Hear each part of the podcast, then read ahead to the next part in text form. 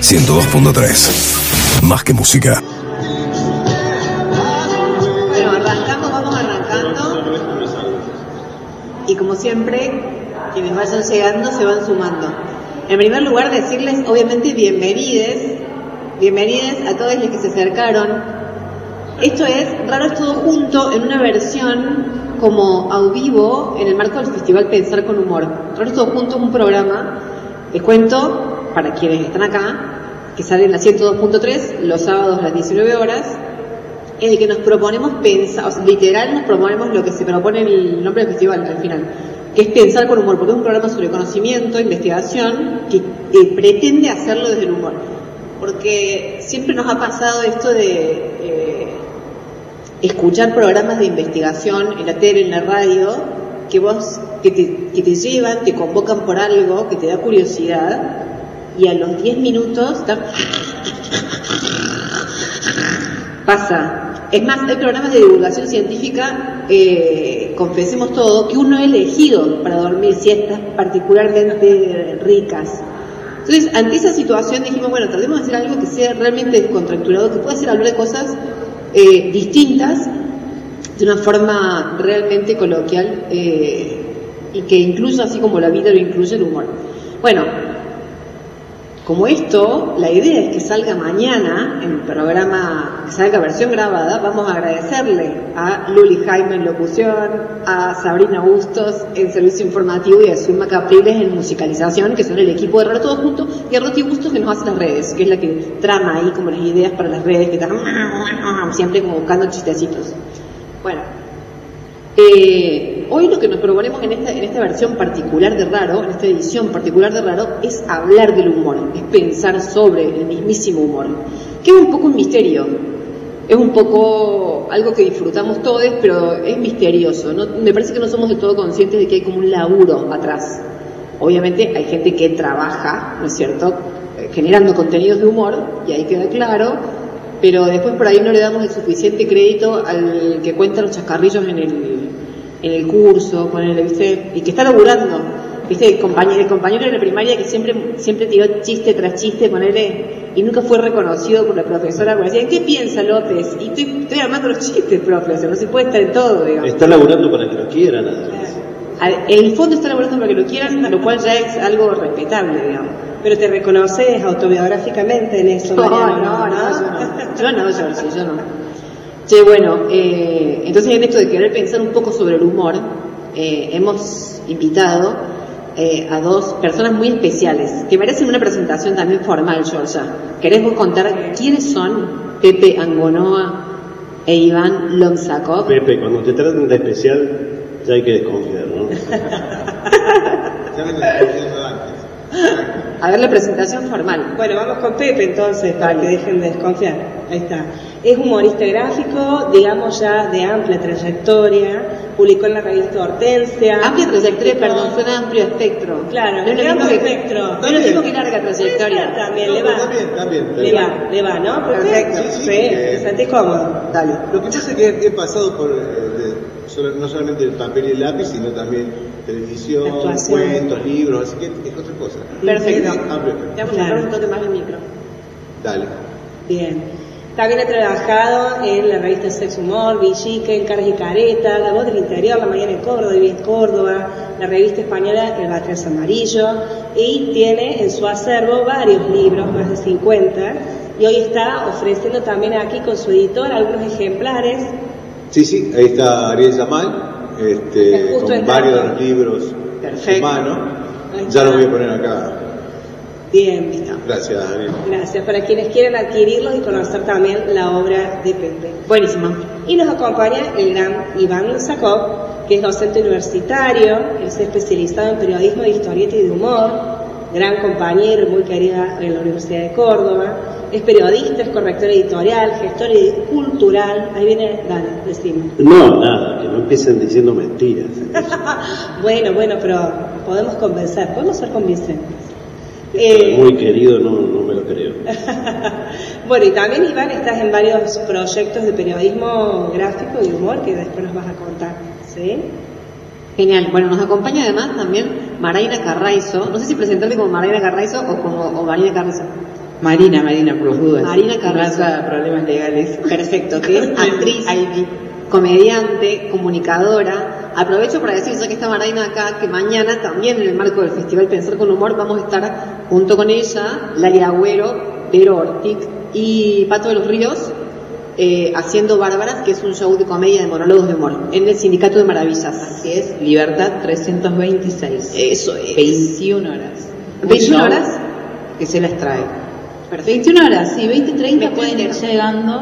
Bien. Si quieren un traíto, algo para comer Claro. rico. De una Maraina. Bueno, gracias por acompañarnos también. Por favor, gracias. Gracias por acompañarnos, Maraina Estaba Carrasco. pensando recién si vos sos de las.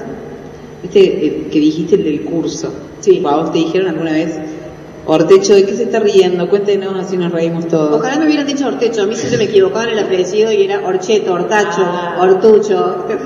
El momento feliz era cuando lo decían bien, imagínate, haciendo Ortecho, imagínate. Bueno, Si te llamas Loxocom no sabes cómo se potencia ese problema. Y Angonó no te digo nada. No, si el otro, día te, el otro día te anunciamos en la radio como Pepe Novoa, imagínate cómo será. Pero eso ya es Creo que está muerto encima. Pero... No, de verdad.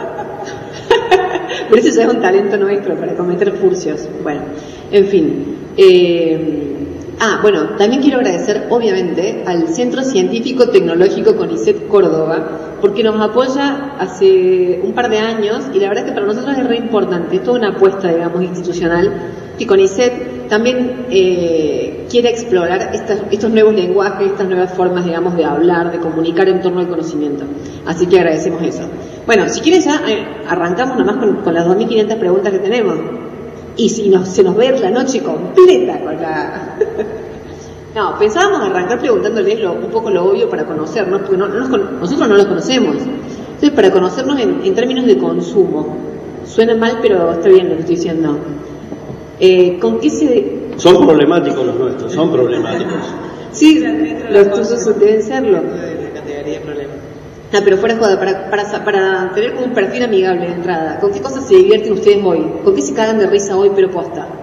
Empezá. Dale, Yo Iván. con Pepe, Bien. Te cagas de risa. con los 50 libros de Pepe, los leo todos los días, un continuo. Son- Todos los días los 50. Los leemos en familia, hacemos rueda y Vamos a hacer una corrección porque nos yo mostramos sacaste- los chistes. Son 100 libros. Por eso dije, Ah, pa. más de 50. Este, ¿Son 100 de Bueno, verdad? Yamal me debe los otros Más 50. de 100. Sí. Mira, Iván, te Eh, quedas. ¿con, ¿Con qué me.? Con mis amigos. Con Bien. mis amigos. Obvio. Hablando boludeces. Sí, me imagino. Amigas y amigas. Pero y casi todos los días. Está bárbaro. Lo que pasa es que los amigos nosotros no los conocemos. Eh, Por ejemplo. Claro, pero bueno, son de seguir-. No, obvio. Eh, pero son de seguir gente en las redes, ese tipo de cosas, ¿o no? no, para nada. A mí me Uy, cuesta pero dice así, no, no, no, como diciendo, ¿qué es eso? es que, eh, a ver, yo estoy un poco alejado de las redes porque quita tiempo. Sí. Y si no, no tendría 100 libros, tendría 3 libros. Claro, es Estoy todo el día dibujando y haciendo cosas. Entonces, estar con las redes o con el celular no es lo mío. Y puede ser la edad, y puede ser la edad, pero me parece una estupidez estar todo el día con el celular o todo el día con las redes. Contestar mañana, esto cuando salga, cuando lo suba, no, cuando lo suba en Facebook, tengo que contestarles a todos. Son muchos, no tengo tantos seguidores como, pero tenés, y hay, es un tiempo. A mí me gusta más eh, el, cara, el cara a cara, estar con las personas, no tanto eh, comunicación este, por teléfono. Y sin embargo, Pepe, sos uno de los pioneros en el humor por vía digital, digamos, en Córdoba, vos, Furnier, alguno más, son los primeros que pusieron el humor gráfico en internet, ¿no? No, seguro. Un sitio especializado. Hicimos una revista que se llamaba Humornet, creo que era, que fue la, la primera. Este, pero me parece que, bueno, hoy se vive otra- con otra vorágine el tema de, de- de- de seguir y estar en, en las redes. Bueno, no es lo mío, no va por ahí. Está bien, está perfecta. Claro, lo que cuesta justamente el de las redes es el primer consumo problemático que tenemos. Eh, creo que a eso se refiere Pepe, nos enviciamos. y. Lo difícil es medir a quién sigue o no sigue uno, porque en realidad al final uno termina siguiendo al que le puso me gusta varias veces. Todos sabemos que los algoritmos nos alimentan, digamos, nos satisfacen, nos dan con el gusto, entonces nos dan más de lo mismo. Y quizás terminamos siguiendo algunos que en algún momento nos gustaron. Y eh, dejamos de elegir, yo no sé si tengo una elección consciente de quién sigo, humoristas gráficos o gente que hace sketch en YouTube o donde sea. Yo sí consumo, trato de medirme, pero no sé, no, no, no hay una planificación en eso, eso es lo que tiene este mundo de las redes, ¿no? Creo que somos avasallados por, un parte por nuestras elecciones espontáneas en algún momento casi inconscientes, y en parte por lo que todo ese sistema trata de hacer con nosotros. Entonces, si pienso de qué humorista gráfico me río más hoy, digo dos, que son los que me llegan todo el tiempo, sus chistes, que son de Buenos Aires, eh, Falló, no, Falló no, Podetti y Pares. No sé si son los mejores, son un fenómeno y bueno, y te llegan todo el tiempo, quizás porque casi todos los días no puedo evitar ponerle me gusta a lo graciosos que son. Quizás son los, los menos, pese a que son tipos bastante grandes, de la edad entre la mi edad y la de Pepe, Sí. siguen siendo de los más innovadores, por dar dos nombres nada más, ¿no? Son Sí, como sí. los que están más fuera de, Sobre todo Podetti. de la media. Eso, eso. Sí. ¿Innovadores en qué? Voy a preguntar. Que el modelo de chiste se sale de, de- de todos los modelos, justamente. Al, al mismo tiempo que me parece que homenajean a fórmulas clásicas, por ejemplo, Paredes tiene el humor petizo con un dibujito muy redondito y con muchos chistes mudos, que con el texto abajo escrito en vez de adentro un globito. O sea, tiene formas de cosa antigua, de cosa clásica, las que él trata de homenajear. Pero la forma en que termina construyendo su chiste se sale de la vaina todo el tiempo, digamos, es una cosa que no, no va, yo pienso, no, no tiene, tienen pocos referentes que los empaten, digamos, y Podetti directamente se va al carajo. Claro. Coincidimos ahí, Pepe. En algunas cosas este, no, no sigo eh, humor gráfico y bueno, la otra vez hablábamos con Iván, eh, él conoce mucho de historieta y yo no, no me formé, Claro.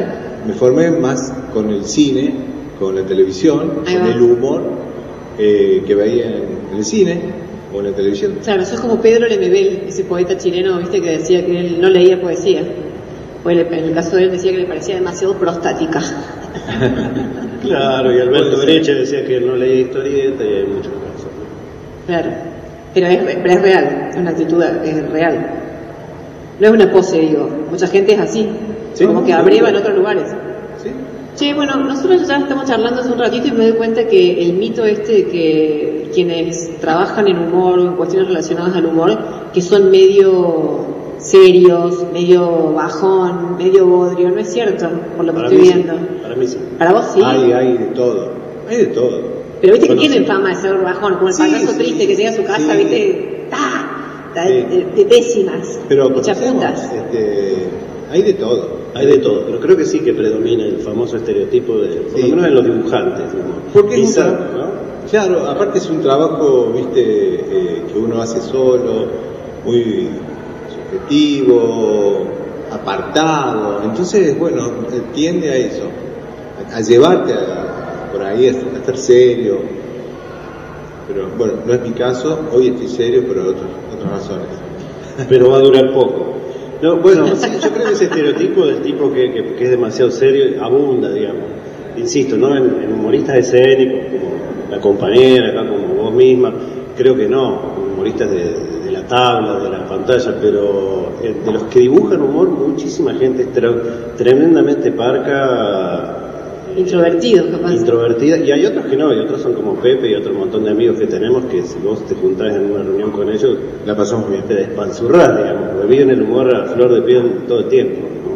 Pero ese estereotipo es- existe y es real, ¿eh? Ahora, Iván, en ese ecosistema vos sos un poco el que estudia a tus amigos, ¿no? Porque vos te has encargado de la parte seria de estudiar las cuestiones de humor. ¿Cómo llegaste a eso? Sí, pero no, no es algo que haga todo el tiempo tampoco, ¿no? Sí, dentro de mi perfil docente universitario, que además de enseñar tenemos como otras funciones la extensión y la investigación, sí, cumplo mi cuota de investigación, todo lo que puedo. Yo en realidad estudio historieta con un grupo, ¿no? Hace unos 20 años. Historieta en general, que puede ser humorística o no. Historieta realista, serie de aventuras, también eh, eh, investigamos sobre ella. Pero a la larga el objeto humorístico que me fascinó toda la vida terminó co- cooptando, digamos. La mayoría de las historietas que empecé a mirar o indagar eran humorísticas y bueno, y terminé más centrado en eso, en el, hu- en el humor gráfico, satírico, y es lo que me interesa ver y en- actualmente digamos, mi desvelo como investigador en las obras que me quedan o los esfuerzos que me quedan disponibles para investigar sí son sobre humor, claramente. Pero en realidad porque lo tuve siempre como actividad. No, no soy completamente ajeno al grupo, de- digamos, de, de los somos amigos porque nos hemos ido cruzando en otras instancias. ¿sí? Este, eh, lejos de poder considerarme humorista, pero bueno, escribí humor en una época, compartimos publicaciones con Pepe, cada tanto recaigo en ese vicio. Entonces lo de investigar, bueno, es algo lo que llevó mi trabajo docente, mi principal fuente de sustento, me gusta hacerlo, pero no podría hacerlo si no hubiera estado también un poco del otro lado, evidentemente. O sea, yo escribo literatura, dejé de hacerlo casi, de vez en cuando aflora, pero escribía en la adolescencia y jamás escribía algo serio, también era humorístico lo que escribía. Esos pequeños concursos literarios que logré tener alguna mención o algo en, mi adolescencia patagónica fueron cuentos humorísticos, nada iba en serio. O sea, la parodia fue una actitud siempre.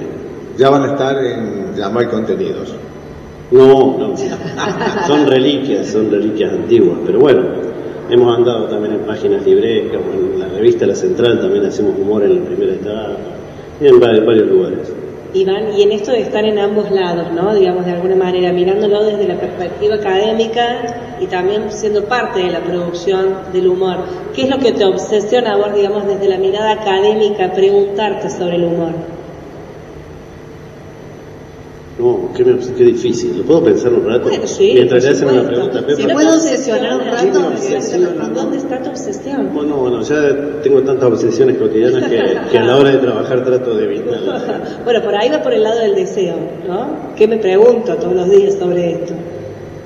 A vos es que no lo tengo sistematizado, no, no, no me he detenido a pensar qué me pregunto, ¿no? Y todos ¿Te días. pasa, te pasa ponerle que, que vos eh, al estudiar sobre eso es como que escuchás algo, ponele o lees algo y decís esto tendría que haber cerrado mejor de tal manera? No digo que se lo digas a la persona, ¿no? Obviamente, pero ¿te pasa?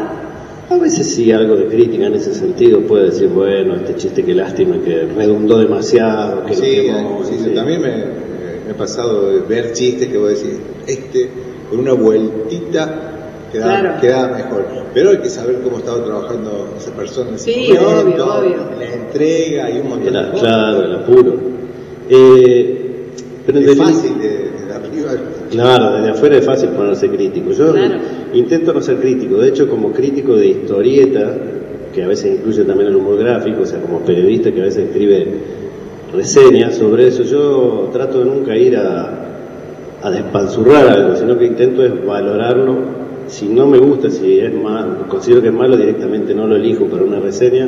Pues hay muy, muy poco espacio hoy para la crítica, entonces para qué criticar algo maduro a decir es malo, pudo haberlo hecho mejor. Este, tampoco son las críticas que elogie todo el tiempo o loan, pero se trata de valorar, de ponerlo en un contexto, decir qué aporta de nuevo, o sea, qué, qué valores tiene Pero eso cuando pones pero eso cuando pones tu palabra, Pero eso por digamos, fuera, por fuera de la academia, digamos. Y desde la academia yo, digamos, no- mis análisis no han ido a la forma, a, a- a- la eficiencia o a la calidad con que se construye el discurso, sino que intentamos buscar otras cosas, ¿no? El humor, se mira el humor, pero para, como excusa para ver otras cosas, para ver la sociedad, para ver problemas sociales. Por ejemplo, durante un tiempo me dediqué a observar una publicación española que es El Jueves, que es muy célebre, que tiene más de 40 años, pero lo que me interesó es que la habían censurado, digamos, no es que me interesó si son buenos, malos, cómo construye el chiste o valorar a los autores, sino que... ¿Por qué llegaron a eso? ¿Por qué? Claro, ¿por qué alguien se había, por qué el reino de España había decidido ¿A quién meterse después de treinta y pico años en esta revista y, y, y clausurarlo? Entonces, ver, entender eso, que, cómo funciona, qué estaba haciendo ese discurso humorístico en esa sociedad y cuál cojón tocó, digamos. Eso, Claro, digamos, un tiempo a mirar eso. Por qué molestó, en qué contexto, en qué momento. Porque eso que habían hecho tanto tiempo y era muy molesto, nunca había tenido esa consecuencia y de repente la tuvo, ¿no? Entonces, bueno, ese fue el trabajo durante un tiempo. Está bien. Eh, pero Por dar un ejemplo. Pero en, la- en el ámbito privado, puertas adentro, ¿no son odiadores? ¿No son de los que ven a alguien y dicen, ¡ay! ¿Cómo lo mataría este hija de puta? ¿No? No me dejen sola. o sea, Sí, puede, Por sí, favor. puede ser. Eh, trabajando con humor político y ese tipo de cosas, por ahí, este, no sé si te referís a eso. Sí. Eh, Gente que odias también, que empezás ves y decís, a- pero ve- No, no, te empezás a envenenar. Yo me acuerdo que trabajaba para eh, La Mañana de Córdoba, Sí. en el año 87, y tenía que hacer el, chiste editorial. Y bueno, ya quería matar todo el gobierno, ¿viste? Ah, Ya llega un momento que vos te compenetras tanto con, con la sociedad y la crítica y demás, y me hacía mal, me hacía realmente mal. Después, varias editoriales, eh, como cuando Estados Unidos invadió Bagdad, este, los dibujé llorando. Increíble. vos estabas llorando mientras dibujabas. Mientras dibujaba. Mientras dibujabas algo que pretendía sacar una risa de alguien. No, no, no, no, no, no, no, porque cuando hacías un trabajo editorial, eh, la mayoría de las veces es una crítica, Ah. no una risa. Ah. En este caso eh, era el cartel de Bagdad y un, niño que lloraba, un niño era aquí, tachaba eh, la última- las últimas letras, entonces quedaba Bagdad, muerte, en rojo. Y eso salió en Humor con Vos, por ahí en el 2002, más o menos en esa época. Y, mm, y bueno, te compenetras tanto, las emociones, lo puede decir Marina que es actriz, y, y te puede causar, eh, hacerte mal, hacerte daño. Entonces, cuando llegas a ese punto, yo digo, no, no, no, no, no, no, voy por otro lado, no puedo. No, no es para mí, no puedo. Entonces voy por otro lado y un gol para chicos y demás. Hoy, después de hace como 15 años que estoy trabajando para editoriales de Estados Unidos, son 14 diarios de Estados Unidos. Y bueno, no siento lo mismo lo que pasa allá, en, pequeñas cosas. Si hay corrupción y todo lo demás, está pasando allá. Pero cuando te toca acá, que estás haciendo algo sobre Córdoba, y, y ves la noticia, y bueno, un día odias a Mestre, otro día odiabas a De la Sota, y otro día odiabas a todos.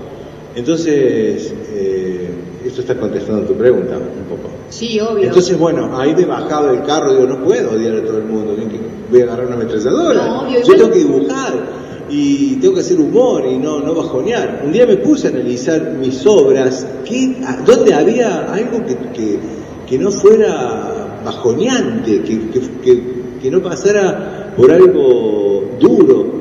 Y no encontraba. No, empecé a analizar y digo, no encuentro nada que esté dando un valor.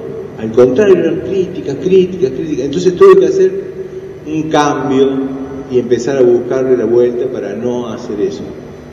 Hoy le estaba contando a Iván, estoy escribiendo unos cuentos eh, infantiles y nada, es ciencia ficción y demás, y me voy un poco de la realidad. Me tengo que evadir.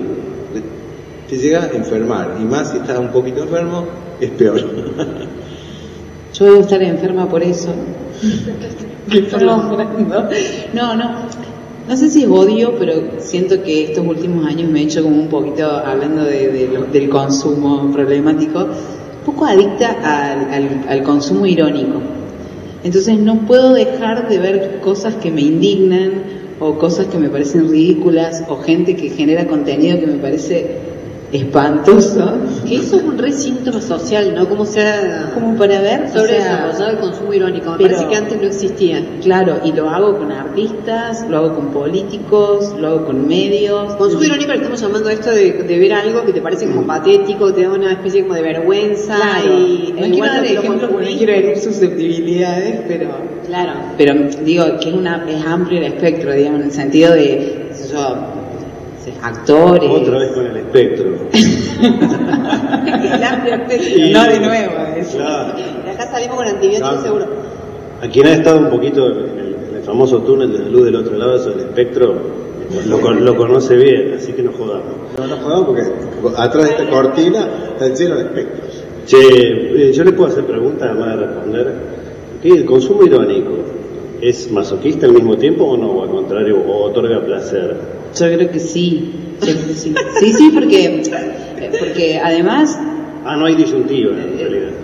No, lo que pasa es que yo necesito como ver de todas las aristas de aquello, porque si no veo lo contrario a, lo- a aquello que no acuerdo, lo que no me parece que está, que está bien o que está bajo mi, mi percepción, porque cada uno tiene la suya, eh, siento que después no me interpelo.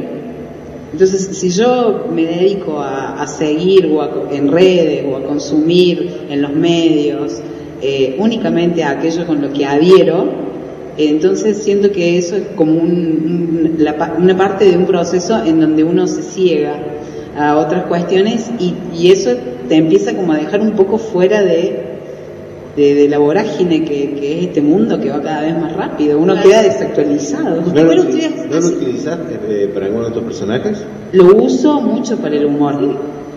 Lo, lo uso para escribir mis monólogos. En, en este momento con Bárbara, Mariana y las chicas estamos haciendo un show donde estamos todas, eh, eh, nos, nos exponemos cada una como, como lo que somos y, y ninguna todavía está haciendo ninguna perfo desde un personaje, sino que cada una cuenta eh, sus miserias, sus virtudes, sus alegrías, sus historias. Y, y creo que la, la idea principal es eso, empatizar con, con el clima que, que decía Mariana recién. Igual ustedes llevaron a un plano muy muy profundo, muy dijiste, elaborado. Yo quería hacer recién. una pregunta como mucho más básica que era, ¿Querés no, que- no gente que hace humor. Ah, No, ¿De esa gente? no, no. No. Ah, Alguno, hubo alguna vez, y hay uno que ya ni, ya ni merece mencionarlo. No, no, pido ya hay un lugar común, hay un lugar común de odiar a un humorista gráfico que todos odian y que le rompen las estatuas ahora y todo. Todos los colegas lo odian y bueno, Nick y algo y, y- y algo hizo para eso, pero no, yo pues es que soy cada día más políticamente correcto. A mí me dicen hasta tibio porque no me quiero pelear, en la red dicen, no, porque vos siempre ahí tratando de poner paño frío. Jugate y, y putear un poco más y la verdad no, cada vez me sale menos. Obviamente que hay gente que a uno le molesta, actitudes que le molestan, pero cada día trato de ser más Porque es un motor también. contemplativo. ¿eh? Es un motor. Ver a alguien y vos decís, pero, ¿qué es qué mierda es esto? Te agarrás y como que te viene algo distinto. Es una emoción también que puede ser un motor para crear. ¿Y por qué ser. le gusta a la gente? Es lo que más, No, no, es lo que más hace irritar a veces. ¿Por qué le gusta a tanta gente? Es lo que más hace irritar. Entonces uno termina irritado con multitudes, no con el creador de la bosta, sino con las grandes cantidades de consumidores de bosta. Querían que odie, acá está. Y no, ahí pero se te complica no y, te, y empezás a decir cosas como Fito Páez, lograste. y ya te das cuenta que no, que no, que no vas por buen camino. Bien. Es muy, requiere mucho disciplinamiento lo de crear. Tipo, me pongo de tal hora a tal hora, no me levanto. Sí, sí, una predisposición. Tenés todos esos trucos así, tipo. No, no, pero no, no, eh, como una predisposición, decir, bueno, este, mañana no sé a qué hora, pero voy a hacer esto y lo voy a terminar o, o, o me voy a, a- o lo voy a comenzar y lo voy a dejar como yo quiero. Y bueno, nada, es organizarse, pero Oye, Pepe, ¿hiciste muchos años en terapia? Porque eh, suena... Sí. Ah, bueno, me quedo más tranquila. Ah, bueno. Una predisposición. En algún momento mañana lo hago. Sí. Está bien, está bueno, es lo óptimo, ¿o no? Como ir haciendo las cosas pero sin ponerse crazy. Eso me pasa a mí, eso sí todo lo contrario. bueno, no, queríamos también preguntarle un poco de verdad cómo es ese momento de creación, porque también hay como mucha fantasía en torno, viste, tanto, digamos, al, al momento de creación como al momento después de análisis y estudio en torno a eso. Porque... Sí, yo como nunca fui sistemático en la creación no, no puedo hablar de eso. El único tiempo en que tenía que escribir regularmente en un suplemento que compartimos con Pepe, que salía en varios diarios del interior, pero esto hace más de 20 años, tenía que entregar uno por semana y la verdad que con la inexperiencia absoluta no había método que, que- que funcionara, digamos. Entonces el método era finalmente, eh, pocas horas antes de que hubiera que mandar eso, este, inventar lo que sé, lo que salga, digamos, porque no- no, Sí, también cuando... sobre nada, todo en épocas en que uno no puede sistematizar nada, menos va a sistematizar la, la creación, ¿no? Pero que entiendo que la gente que sí, que vive de eso, tiene horarios, este, trata de imponerse rutinas porque se juega todo en, en- en esa labor, digamos, ¿no? Claro, en un, en, en un horario, tenés, tenés un horario de entrega eh, Claro. por día y lo tenés que cumplir. Para hacer un libro eso es diferente. Y son de apuntar cosas, por ejemplo, y después como algo que vos tomás y decís, no sé dónde va a aparecer, pero en algún momento la usaré. Cuando pensábamos eh, esta sí. charla, ¿sí? Yo sí, a cualquier hora. Por ejemplo, ¿qué tipo de cosas te llaman la atención? ¿Qué Un chiste, una idea, algo que puede disparar a eh, un chiste, eh, me levanto, lo anoto. ¿A dónde anotas, Pepe? ¿Cómo? ¿En el espejo, así? ¿Con, con, En la- ri- con rímel los anotás? En la almohada. Ah, con un No, me levanto y lo son. Me levanto, siempre hay Alguno en la piel, alguna lápices, vez. Los papeles los dejo que están a mano, es un quilombo ahí. Voy, anoto, después no sé qué miércoles, para qué lo quería. Pero no, la mayoría de las veces es así. Ese Eh, también es todo un tema, digamos, cómo administrar eh, la creación, porque claro, no es, no es algo que uno pueda, me parece, manejar tan a botonera, tipo, bueno, hoy a las 4 de la tarde voy a escribir una canción, ¿cierto? No, de no. 4 a 6 escribo, no sé Bueno, qué. pero Fontana Rosa, por mencionar uno solo así de los grandes, él siempre contaba en las entrevistas que tenía un horario muy preciso y que había sacado el estudio de su casa para no contaminarse, que iba, se levantaba, o sea, cuando pudo hacerlo, digamos, ¿no? Alquilar una oficina, se levantaba y llegaba todos los días a la misma hora a esa oficina Claro. y no se iba hasta que no terminaba, salvo el corte al medio para un café, lo que sea. Por eso, pero eso a diferencia de decir, pero lo se, que auto, hacer se autoimponía una cantidad de horas y bueno, y ahí salió ese Claro. tema Se hace una mecánica caudal. de, Claro. de laburo y nada más. Claro. Le contaba a la York que a mí me parecía re interesante una anécdota que alguna vez contó Jim Jarmusch, este director de cine yankee, director independiente, que contaba que una vez estaba cenando con amigos en la terraza de un edificio y de repente ve en la terraza del edificio del frente un barco, pero un barco, barco guapo, un barco real, barco que se notaba por ver el material, el peso que tenía la bestia. Y entonces estaban todos en pedo, jajaja, jajaja, y era como, ¿cómo llegó eso ahí? ¿Cómo llegó ese barco ahí? Bueno, quedó ahí como la anécdota, pero a él le pareció como interesante y lo anotó como imagen. Y años después, cuando estaba escribiendo el, el guion para Ghost Dog, una película, bueno, que lo hizo re famoso, como que recuperó esa imagen que no tenía significado en ese momento, ese, ese significado. ¿Eh? Lo colocó en la película. El camino del samurái. Sí. Claro, un hombre está construyendo un barquito arriba, del, arriba de una terraza, ¿no? Y lo, sí, y lo recuperó como metáfora de los sueños. Sí, pero en Trelew yo vi un tipo que hacía eso, antes de la película de Jarmusch. ¿Qué? Yo que yo en Trelew, donde vivía, vi un tipo que hacía eso, construía un barco arriba de su techo, antes de ver la película de Jarmusch. Cuando vi esa película, este, inmediatamente recordé a este señor que además lo pintaba de los colores de Boca. Ya tenía pintado el tanque de agua de esos colores y estaba haciendo el barco ¿En una terraza? arriba de su techo, Bueno, ¿Y cómo lo Trelew bajaba? está muy cerca del a mar. 25 kilómetros. Bueno, alguna vez lo está muy llevó. cerca del mar, cualquier cosa. Era una Claro. de. Estaba, eh, se estaba preparando el escape de... Bueno, no fuera broma, a mí me pareció re interesante esa anécdota, cómo el tipo de alguna manera iba administrando, viste, como todos los elementos para después crear su metáfora.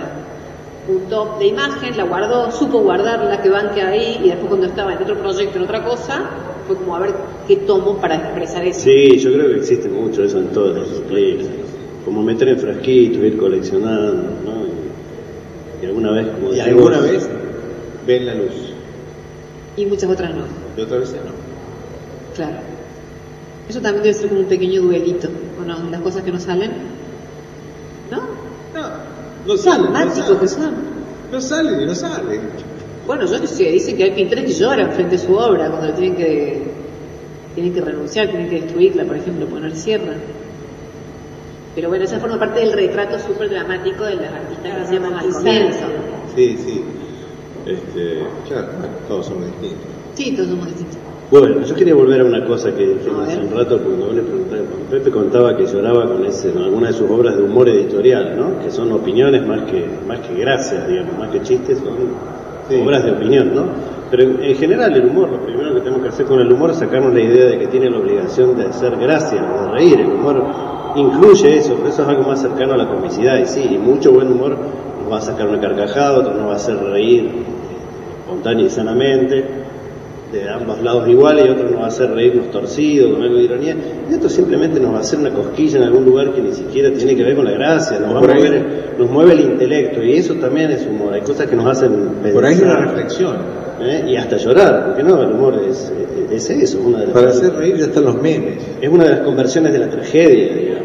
Sobre eso les queríamos preguntar, digamos, porque también hay como cierta idea romántica de que el humor puede ser transformado en algún punto de algo. Digo, ¿ustedes creen en esta idea de una transformación política, intelectual, como sociedad a través del humor? Mira, eh, ha pasado que la sociedad lo ha tomado como, como que el humor puede cambiar. Eh, yo creo que sí. No me, no me preguntes cómo te, cómo te lo puedo explicar, pero yo creo que sí. Hay casos. No estoy hablando de revistas ni historietas, sino también de televisión, eh, donde hay influido de una manera importante. Eh, me acuerdo de un presidente, eh, Onganía, que le decían este, La Morsa, y en una revista lo sacaban siempre, y era la crítica que le hacían esa revista, se llamaba Tía Vicenta. Tía Vicente. Bueno, así después este, eh, con varios. Eh, yo creo que, no, no- no digo que haya cambiado una sociedad, pero estaba demostrando que, porque ese era un, presidente de facto, que no, que no lo querían. Eh, que, que- que no le tenían miedo, que podía salir en una revista caricaturizado. Y bueno, y si eso no es meter un poco en el bocho un cambio, ¿viste? Me parece que, y así se ha dado mucho, se ha dado mucho. Pero es para analizarlo. Sí, pues. ¿Cómo, cómo? Afro- bueno, yo nací después. Yo no estaba, dijo. Eh, Aparte de atrás era más lindo, Frondizi. Sí. Sí, sí. Ango no era, no Onganía, Mario. sí, sí, sí. Sí, yo no, seguro. Dicen seguro. desde el público, porque los oyentes no lo escuchan, los oyentes que nos van a escuchar mañana, esto es futurista, Bien, Mario. no escuchar la- los comentarios del público que dice que hacia tía Vicente le costó una censura, un cierre, Claro. por, por divertirse con, principalmente con Onganía, ¿no? Y a Sí, otras sí. revistas también, a muchas, ¿no? Sin embargo, por ejemplo, humor, humor registrado, la más célebre seguramente de las revistas de humor argentina, logró sobrevivir a toda una dictadura, tuvo un solo número secuestrado este, que no dejaron circular, pero siguió y siguió adelante durante el radicalismo y siguió durante Sí. el menemismo y terminó muriendo más por cuestiones económicas que por ataques del poder, digamos, ¿no? Eh, resistió.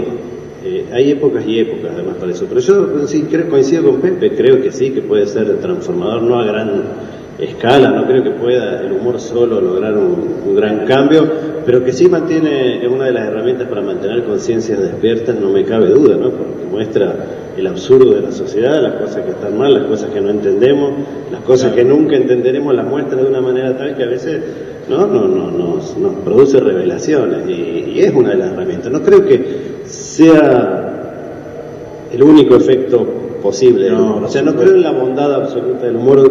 Durante años lo creía, ahora creo que también hay humor que puede ser perjudicial, que puede ser conservador, que puede fijar algunos sentidos, digamos, que puede este, cristalizar algunas cosas negativas, porque digamos, el bullying también es humor, pero es un humor es. de mierda, digamos. ¿no? Al revés, Entonces, al revés le pasó a Iria, que lo sacaban con una tortuga, y entonces, Claro. bueno, Y ahí, claro, y hubo como un, un desgaste de un gobierno democrático, fue parte de, la- de las Claro. cosas que lo desgastaron, pero no podemos creer que el humor, No, el humor volteó ahí, y le- le- digamos, pero No, sí, pero que le hizo un desgaste seguramente pero sí. eh, ayudó, eh, simplemente eso. Sí, sí, es como cuando hablamos del rock, que el- una canción de un suicida puede afectar a, eh, eh, a una persona, a una joven, a un joven que, que se maten y no, es una canción de rock y, y es una poesía y es arte. De ahí que uno tome determinaciones, ya es otra cosa. Claro, igual es re loco porque el humor es como que hace un, no sé si un esfuerzo o magia o, o- o tiene pura estrategia, pero es como que se desarrolla, crece por fuera de las instituciones. Este es una forma de construcción discursiva que está totalmente excluida de las instituciones.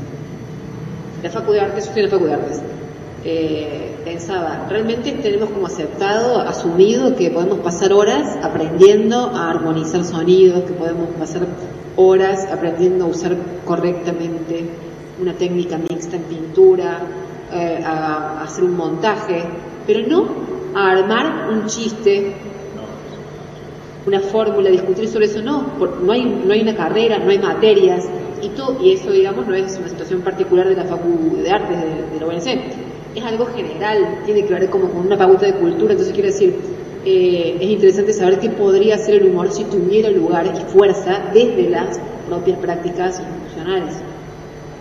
¿Me explicó? ¿Eh? Iván tiene algo para decirnos también ahí, porque digamos, nos has enseñado también en el campo, ¿no? Eh, no, a enseñar so- sobre humor, no. No, alguna vez intentamos algún taller, hacer fanzines, que, que, que lo incluían el humor, pero sí, es difícil sistematizar eso, ¿no? Como que revelar la fórmula. Yo fui alumno de algunos talleres también, de señores que te decían cómo, cómo, cómo era la mecánica del chiste hace un montón de años. Eh, es interesante, se aprenden cosas, pero no necesariamente Hay quienes lo explican, viste, mecanismos. Y de todos modos, la gente que es más brillante humorísticamente justamente es la que lo hace sin darse cuenta. ¿no? Me parece a mí. Y El, no, el de humor espontáneo, no el humor popular, digo, el humor popular, el humor de la, de la calle, el humor de, de todos los días, esa gente brillante que te sorprende justamente con, un- con una rapidez insólita, que no sabe lo que está haciendo y que sin embargo lo hace mejor que nadie, ¿no? No tiene la sistematicidad, no- pero, pero, Pero pero justamente el repentismo, la sorpresa, lo inesperado es la principal virtud de- del humor, creo yo, del buen humor y esa gente que no, no alcanza a razonar cómo hace lo que hace, me parece que cuenta con una ventaja al, respecto. O sea, ¿no les parece que sea una práctica así muy, muy susceptible de reflexión profunda, sesuda? Que es más como una articulación medio espontánea, al final. Y lo es. Para mí tiene que haber de las dos. Para mí también. Para mí tiene que haber de las dos, Eso porque cognitivo. A ver, desde- claramente es, susceptible, es susceptible de ser analizada sesudamente, no me cabe duda, y se ha escrito muchísimo sobre eso, y tengo un buen estante de biblioteca de libros sobre el humor y el humorismo y qué sé yo, pero, pero a la hora de la creación, bueno, sí, puede haber cierta sistematización, puede haber humoristas que son más conscientes de los procesos que hicieron cuando los vuelven a mirar.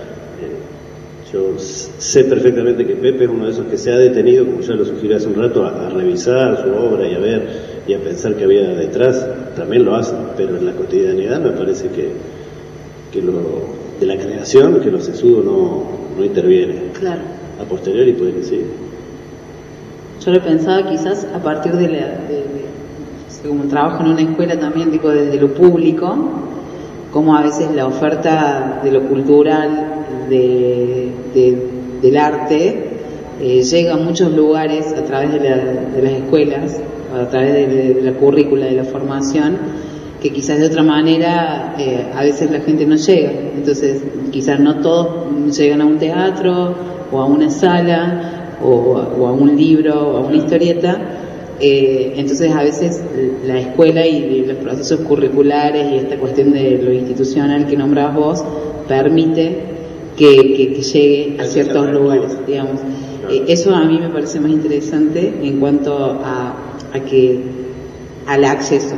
Después, obviamente que hay un montón de gente que lo lleva innato, que, que carece de la técnica y que lo hace perfectamente bien, Claro. y, y- y gente que, que, que le ha ido muy bien. Pero digo, me refiero desde ese lugar, Claro. sobre todo ahora eh, con las nuevas generaciones y, y todo le- lo, que, lo que está fomentando la creatividad de que tienen una computadora en la mano y editan y generan Claro. contenido y hacen un meme y con una, o sea, ahora somos prosumidores, entonces de una foto sacamos un meme, de ese meme hacemos un Sí. video, de ese video hacemos una canción, digo, hay toda una posibilidad artística hoy con las tecnologías que quizás si nos introdujeran un poquito más en la currícula Claro, y hay tanta gente haciendo humor anónimo, porque ¿quiénes son los que firman la cantidad enorme de memes que hay que no firman justamente? Hay algunos que firman grupalmente, como es Ameo, y pueden haber tres personas, puede haber 200 ahí, no sabemos. Pero hay otro montón de cosas que ni siquiera tienen un sello, una contención de una plataforma, ¿no? ¿Quién está dedicando parte de su tiempo? ¿A qué se dedica esa gente? ¿En qué rato lo hace? Porque es impresionante la usina de creación de humor, bueno, malo, regular y espantoso, pero Estamos atravesados por eso constantemente. Esta es la sociedad humorística que decía Claro. eh, Lipovetsky, ¿no? Este, estamos rodeados de eso. Ya no es como antes un coto de algunos creadores. Están los profesionales, por suerte siguen estando, los que si- sistematizan ese trabajo, los que viven, intentan vivir de eso, qué suerte. Pero el Claro. resto de la sociedad está haciendo humor permanentemente y cada vez más. Claro, claro. Con las No, ventajas y no, con los peligros que eso implica. Sí, yo lo de las instituciones no lo decía porque me parece que, que optimizaría, digamos, el propio humor, no para nada, sino por lo asociado con la cuestión de lo político. Porque me parece que es un discurso, digamos, que no está en esas instituciones porque tiene, digamos, un potencial político que explorado de forma espontánea, ¿viste? De forma desorganizada, digamos. Se ha dicho un montón de veces que la poética de Aristóteles en torno a la comedia la desaparecieron porque tenía justamente, digamos, esa, revelaba eso. Si uno supiera todo lo que puede, digamos, subvertir sentido, un discurso humorístico, otra sería, otra sería nuestra sociedad y tal. Bueno, lo, lo, recordábamos que un poco lo retrata Humberto Eco en el, nombre de la rosa, ¿no? Eso. Sí. Eh, por eso, lo asociado por la cuestión, digamos, política. Porque No, sin duda, humor sin duda que desde, desde, desde el poder se le teme, se le ha temido muchas veces, sacó este ejemplo Pepe recién de Unanía y Tía Vicente, hay muchos casos. Bueno, yo decía eso también, dos momentos clave donde este, el gobierno español decidió censurar una revista que es emblema en esa sociedad, ¿no? O bueno, o los árabes entrando a aniquilar una redacción de una revista satírica humorística francesa, digamos, no los árabes, determinados árabes. Vamos a empezar a hacer Claro. en eso eh, un grupo de extremistas pequeños que decidió que un montón de años después de que habían salido chistes de Mahoma, que esos seguían ofendidos y que podían matar un montón de gente con una eh, con metralladoras, digamos. Entonces, evidentemente sí hay un, rechazo, un temor a la potencialidad de eso, de cómo subvierte el humor puede subvertir, ¿no? cómo puede hacer pensar eh, en regímenes de lo más distintos. Y, y- y sí, hay un montón de ejemplos para, para saber que hay un montón de sociedades que han sobrevivido gracias a que había humor, digamos, el humor de detrás del telón de acero, famoso, el humor de los países del este antes de que caiga el muro, y, y otros, y otros ejemplos más. Claro, el humor de las víctimas, el, el humor de, las, de los sufrientes, ¿no? En general, en cualquier época de la historia y en cualquier sociedad. Sí. Ariana, tenemos que saludar a la audiencia de Raros Todos Juntos de la 102.3 porque mañana a esta hora estamos cerrando el Ah, programa. Nosotros ahora seguimos. Perfecto. Hasta las 5 de la mañana. Exactamente, sin parar. Perfecto, Este, Saludamos a nuestra audiencia eh, como todos los sábados y nosotros seguimos acá en el Festival Pensar Humor. Bien, perfecto. Chau, No. audiencia. Chau, audiencia. No, a mí lo que me interesaba preguntarles, la verdad, quizás también para ir cerrando eh, ya esta situación, es un poco eh, en torno a lo político. ¿Qué pasa cuando el humor de pronto se dice político y aparece claramente partidario? ¿Qué pasa? Claro, como digamos, Bueno. pierde su, su dimensión, su, su sí. polemizante. Para mí sí. Para, para, para, ¿no? pasa a ser este, partidario, como lo decís, y bueno, pierde fuerza, porque por más que sea buen humor, eh, eh, el humorista tiene que hacer humor sobre todo. La crítica es sobre el poder, sobre todo en general. Claro. Bueno, últimamente yo veo muchos humoristas gráficos que toman partidos y, nada, y- y todo el humor gráfico pasa por, por un solo diario y este nada que- Sí, que, sí, sí. eh, este es- ¿cómo? Sí, eso de años atrás. Este, no sé, a mí, para mí eso no. Yo he tenido discusión con, con amigos, este, colegas, por ese estilo, porque digo, bueno, pero si vas a ser eh, crítico, tenés que ser crítico en general, o, o no hay para criticar. Y al parecer no hay para criticar. Como que tenemos muy flaca la idea de, de lo que es politizar.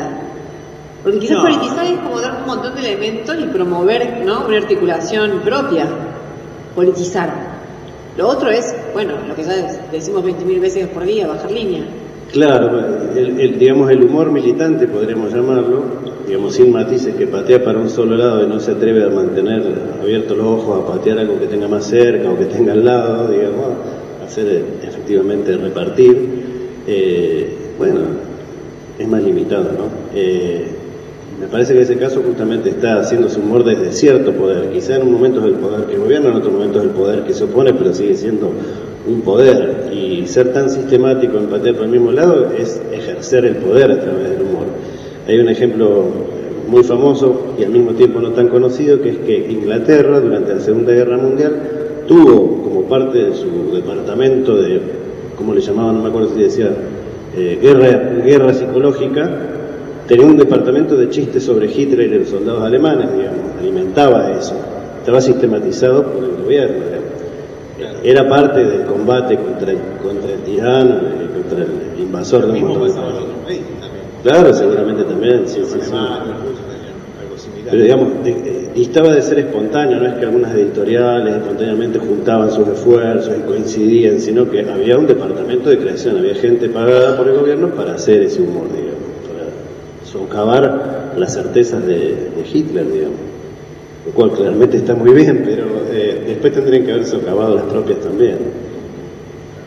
Eh, Bueno, es re interesante, porque la verdad es que si uno va como enlazando con las otras cosas que conversamos, toda la proliferación del discurso humorístico, ¿no? Esa tesis de Lipovetsky bla, también encontramos con que hay un humor que uno quiere, que uno enaltece tal, pero que también es bastante sonzarrón. Digamos, también cuando no está, digamos, esa dimensión política, está por otro lado, si me explico. Al final circula, claro, con otro contenido. ¿Ustedes cómo se imaginan? Quizás, no sé, George, si vos tenés otra pregunta, pero quizás con esta ya vamos cerrando. Pero ¿cómo se imaginan que va a ser la que va a ser la cosa con el humor de acá unos años? Porque que hubo una transformación muy fuerte. De repente ahora proliferó por todos lados, hay un noticiero, habla el señor del noticiero y hay un señor que lo imita al lado. Viste, es como que todo tiene su correlato humorístico hoy. ¿Esto a dónde va a llegar? ¿A dónde nos vamos a trolar? ¿Vamos a volver, digamos, a ser todos solemnes? ¿Qué va a pasar?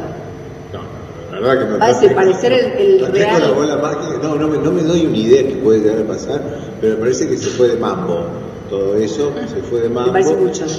Sí, porque aparte el, el humor, eh, hay, mu- hay diferentes tipos de humor.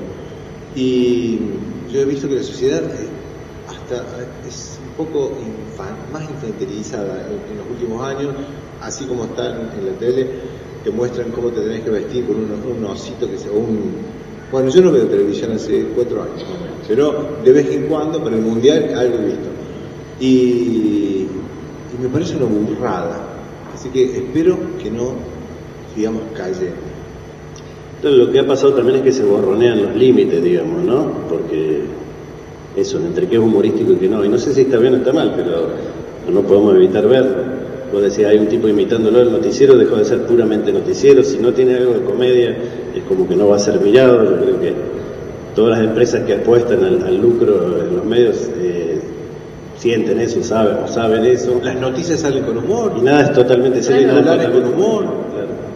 Y las fake news, que son? ¿Son en serio o son a veces verdad- verdadera hum- humorada, digamos, ¿no? Pero el tema es que alguna gente se la toma en serio y obra en consecuencia, seguida por la mentira. Pero a veces son tan absurdamente mentirosas que son más divertidas que, que un chiste que te meres en, en crear con el más sesudo mecanismo, ¿no? Hay unas mentes ahí inventando eso. O crónica, ¿no? Que crónica, hablando del consumo irónico. Crónica durante años nos reíamos de crónica por cómo hacía las cosas que quizás ellos hacían en serio y después las empezaron a hacer directamente Fueron joda. pioneros. Digamos, eh, eh, se ríen de sí mismos, ya, digamos, se ríen de sí mismos y es una fórmula de éxito tremenda. Yo sé que el programa de ustedes, pero eh, quería preguntar Sí. a, ¿eh? al que quiera hacer alguna pregunta, Obvio, de una. Más vale. Preguntar cuándo termina esto. Eh, ¿Cuándo termina este Lo pueden hacer.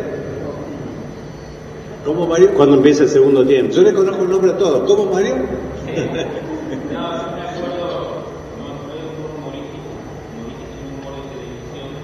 cuando Zapata invitó a Borges, Ah, sí. en el que también invitaba a Rosini, sí. y no le invitaba a Rosini en sentido político, le invitaba satirizándolo de otro modo, no, no, no estaba ese ataque político, digamos, partidario que parece a mí. Pero cuando invitó a Borges, salieron los juristas, por así llamar, de la cultura, a criticar que cómo lo va a invitar a Borges, justamente Borges. Cuando le pueden preguntar a Borges, ¿qué le parecía? Le parecía bárbaro, a él no le molestaba, o sea, estamos hablando, ¿qué pensaría vos? Intentando que la, la persona que se sienta imitada, que hable él. Lo que, pasa, lo que pasa es que Borges no lo vio. Eh, bueno, Era un gran humorista Borges, además. ¿eh? claro. Dicen que sí, claro. Yo no puedo afirmar de su obra que le he leído muy poco, pero entrevistas que sí he leído unas cuantas eran ironía tan fina, la manera Pero dicen que también era re grosero con el humor. En serio. Cochino, cochino. Cuando, se, re- cuando apagaba la cámara, oh, terri- terrible. Era como, basta por favor, Jorge Luis. dicen que era tremendo. Fuera de broma. Sí, re irónico. Bueno, eso que decís me parece re interesante por el cruce que hay, que sería, sería eje para tener otra charla que es la del tema del humor y la cuestión de clase. Porque también están ahí siempre como peleados, ahí medio como agarrándose las piñas. De hecho, hay todo un problema con la idea de humor inteligente. Por ejemplo, Lelutier siempre se ha considerado humor inteligente, a mi criterio, porque en verdad tienen todas referencias de clase. La música clásica, no sé qué. Pero no sé si es más inteligente que el humor popular que uno puede ver otro. No sé si es más inteligente. Pero hay ahí como unos cruces, ¿no? Cuando el humor se mete con la cultura, eh, que a veces le valen como, como, como, como se dice, como credencial para pasar a algunos lugares y para otros rebota, esto que comentabas. Alguien lo dijo alguna vez, no sé quién fue, hay buen humor y mal humor. Y punto. Claro, pero digamos, en ese caso de Lelutier las referencias son, entre comillas, cultas, son de la Claro. de cultura académica, pero en definitiva las cosas de las que hablan son las mismas, que puede hablar un montón de humor popular, Claro. ¿no? De la oveja, el señor que tiene un romance con, la- con la oveja y, y cosas por el estilo, ¿no? Que esto también lo hizo Woody Allen. Eh, las cosas universales, cotidianas que tenemos todos. Y bueno, y Fontana Rosa era uno de los que escribía guiones durante mucho tiempo con Lelutier, y Fontana Rosa es el mismo que hace chistes de fútbol Exacto. y hace chistes de, de suegra y, y, y hace, hizo todo un abanico enorme de, de- de cosas y era uno de los que creaba esas situaciones que tienen ese tamiz de referencia culta, de, mu- de Sí. música erudita y de literatura universal y qué sé yo, pero que en definitiva son los mecanismos de hablar de lo que nos pasa todos los días y de, y de esa manera eh, funciona, ¿no? Y en ese sentido la revista Hortensia es el ejemplo paradigmático, ¿no? Se supone que era todo popular, pero había otras cosas ahí también. Claro. Bueno, esas son las, esas son las piezas interesantes, ¿no? De las que me parece que ahora no, no, no tenemos tantas. Si quieren vamos cerrando, pero obviamente no, no sin agradecerles mil, de verdad, a todos los que vinieron. Gracias por la compañía en este rol todo junto, edición especial. Y obviamente a Iván Lanzacó, a Pepe Angonoa, Pepe Novoa, para nosotros de ahora más, y para Maraina Carraizo, que se sumaron a esta mesa para, Gracias para charlar. Che, de vuelta, muchísimas gracias. ¿eh? Gracias por venir, por tomar frío. Gracias. Estás escuchando 102.3 más que música. Estás escuchando 102.3 la FM de la Universidad Nacional de Córdoba. 102.3